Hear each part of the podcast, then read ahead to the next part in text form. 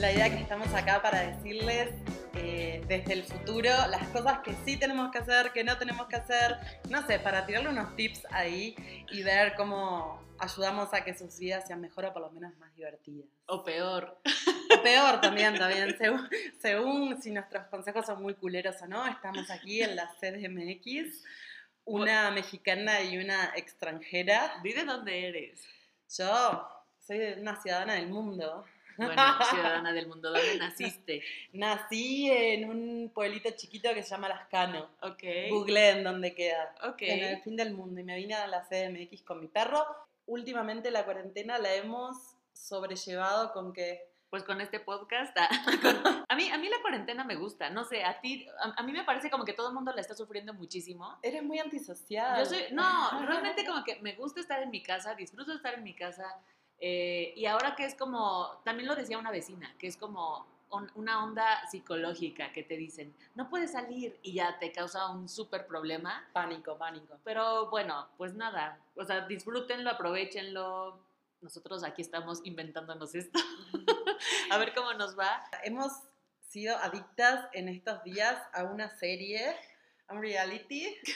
En dos días, digamos. En- en- no lo quería decir, maldita sea, que no descubran que lo, lo terminamos en dos días. que se llama Love is Blind, está en Netflix, que es esta cosa del amor que siempre, el amor vende, ¿no? Y el amor mucho. vende siempre, por suerte, mejor Sí, sí, sí. que el amor venda, históricamente. Y pues ¿no? nada, va de, de unos chicos que eh, hablan entre ellos sin verse, se conocen nada más las voces y ven qué tanta cosa en común tienen, y de ahí deciden si quieren entablar alguna relación. Una relación. pero Pasan el- en unas cápsulas, se van teniendo como citas en, en Sí. esas cápsulas que solo se escucha la voz. Y para, bueno, es un experimento para ver en definitiva si el amor es ciego. Y también como que el- al final del reality lo que tienen que hacer es casarse con esta persona. O sea, se tienen que proponer matrimonio antes de verse la cara y luego saliendo ya están comprometidos con esa persona. Y bueno, yo me sumo a cualquier experimento, no sé ustedes. Sí, o sea, véanlo, es, es realmente lo que decíamos eh, Vicky y yo, que es como una cocaína de la peor, de lo más barato, de la mala. Es pasta base, señores. O sea, es uno tras otro y uno se va dando cuenta que es una porquería, pero, quiere de esa porquería, porque en Sí. definitiva todos nos queremos hacer daño. Total. Entonces queremos más Y y, más, más y y más. más. a la conclusión que llegué es que el mundo está muy solo y muy necesitado de amor, ¿no? O sea, es lo que decíamos, como al final, sí, te metes en este experimento, no sé qué, pero... Güey, yo estoy en el, en el experimento de Happen y Tinder y es, digo, lo peor que hay en el planeta, sáquenme de acá, métanme en Love is Blind y me caso ya, no quiero pasar más por esto, de verdad. Eh, más allá de los perfiles insólitos que uno se encuentra, las citas. Vos no tuviste esta experiencia. No, yo no, porque antes de que estas aplicaciones se hicieran como famosas o que todo el mundo las usara, yo ya estaba en una relación seria. Ay, ella es la chica bien, que Pero- tiene novia hace mil años. Pero, o sea, ahora las usaría, pero también como que influye, o sea, sí influye mucho, mucho, mucho cómo te veas. O sea, de verdad es, o sea, somos súper superficiales en el mundo. También lo que pasaba en el show, como mucha gente conecta, pero ya físicamente no conecta. Pasa. Sí, eso es verdad. Bueno, es como la, la consigna del show, Sí, ¿no? sí. Conocerse primero a nivel personal. eh, personal, espiritual y tal, y luego después que, que uno aceptó a esa persona, ver la parte física qué tal. Pero sí que es verdad que en las, en, en las apps estas de, de citas, primero que nada es, tenés, es como un supermercado, tenés como la- ahí el- la foto de lo que la otra persona te quiere mostrar, porque hay gente que igual no es tan fea o que es interesante, pero sube unas fotos que, que no decís, les ayudan eh, ni no les- favorecen. exacto, o sea, no, no pasa por ser lindo o feo, pasa también como te presentás. Total. Estás en una góndola de supermercado. Sí, Para eso total. estoy yo que solo subo una foto y cualquier cosa después que me hablan les paso a mi Instagram. Porque también es eso, es como vulnerarse de una manera Total, total. Pero, increíble. Pues cuéntenos ustedes si han tenido experiencias. Vamos a decirles cuáles son nuestros personajes favoritos. ¿Tú con quién conectaste más? O sea, como que Ah, pero yo, yo voy de cabeza a los malos, o sea, claramente. Jessica.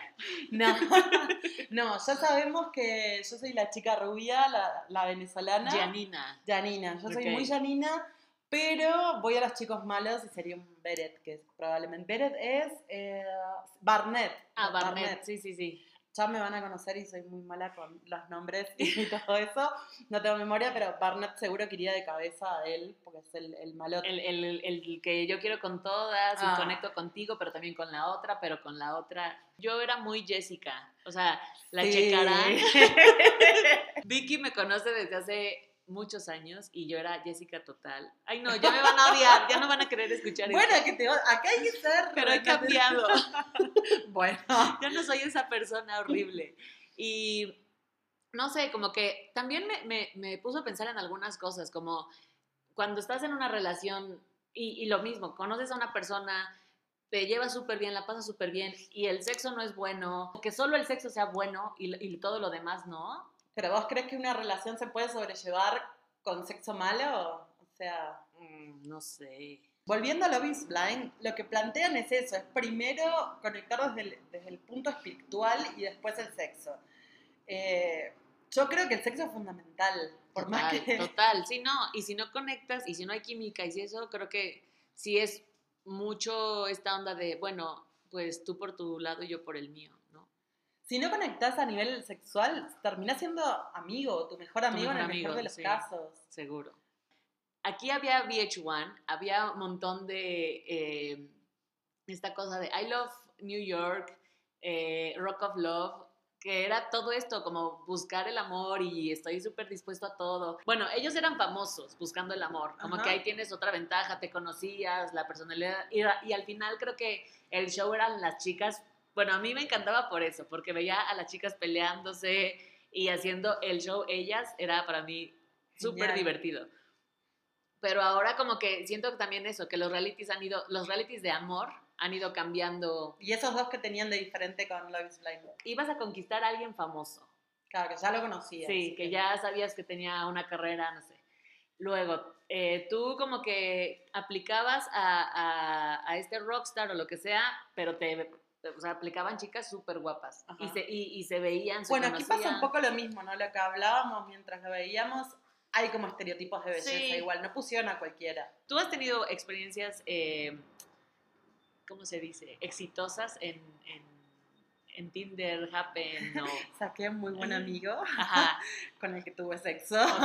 y por eso quedó siendo amigo. ok. No, en realidad salí muy pocas veces. Lo he usado intermitentemente porque siempre, si bien estoy soltera, siempre he estado en cosas. Pero desde que, a ver, desde que vivimos en España, porque Sí. vivimos en Barcelona, de ahí Vicky y Cristina, y desde ahí me lo instalé, o sea, Ajá. hace un buen de años, Sí. no sé cuántos. pero 2011. 2011.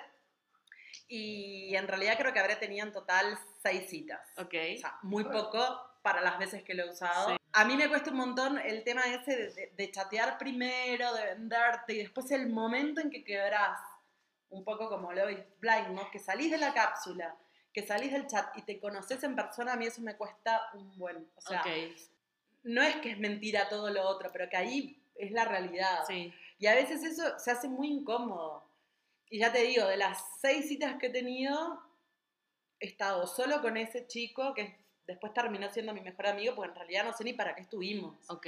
Creo que tuvimos muy buena onda. Sí, que, súper que buena la química. pasamos- no, química no, pero... Pero química de amistad, digo. Exacto, y fue, se convirtió en mi mejor amigo. Pero realmente buenas experiencias, es decir, No. salí un par de Sí. veces, por lo menos con las personas, no. Pues nada, vamos a editar esto a ver cómo nos va. y- Espero que nos sigan. Sí, por Ya favor. saben, venimos del futuro para decirles que tienen que ver esta serie. Bueno, no sé si. es- vean el primer capítulo, si los atrapa, sí- sigan. Porque yo se la recomendé hoy a una amiga y me dijo, no, o sea, no aguanté el primer capítulo. Ah, Entonces, primer, digo- primer caso, primer caso Primer que escucho, caso. pero No, es que a mí, o sea, yo soy súper fan del, del reality show, soy súper fan de estas cosas del amor, o sea, así es como, ¡ah! ¿Qué va a pasar? Y no me, o sea, como que empiezan los, los primeros 15 minutos y quiero saber cómo va a acabar eso, o sea, ¿no? Pero hay gente a la que no la atrapa. es y, verdad. Y bueno, Si les atrapa, por bueno o por malo, eh, nos dejan en los comentarios eh, qué les parece Sí. y bueno, y compartan y todo eso, que ya volveremos la semana que viene. saludos. Adiós, gracias. Bye.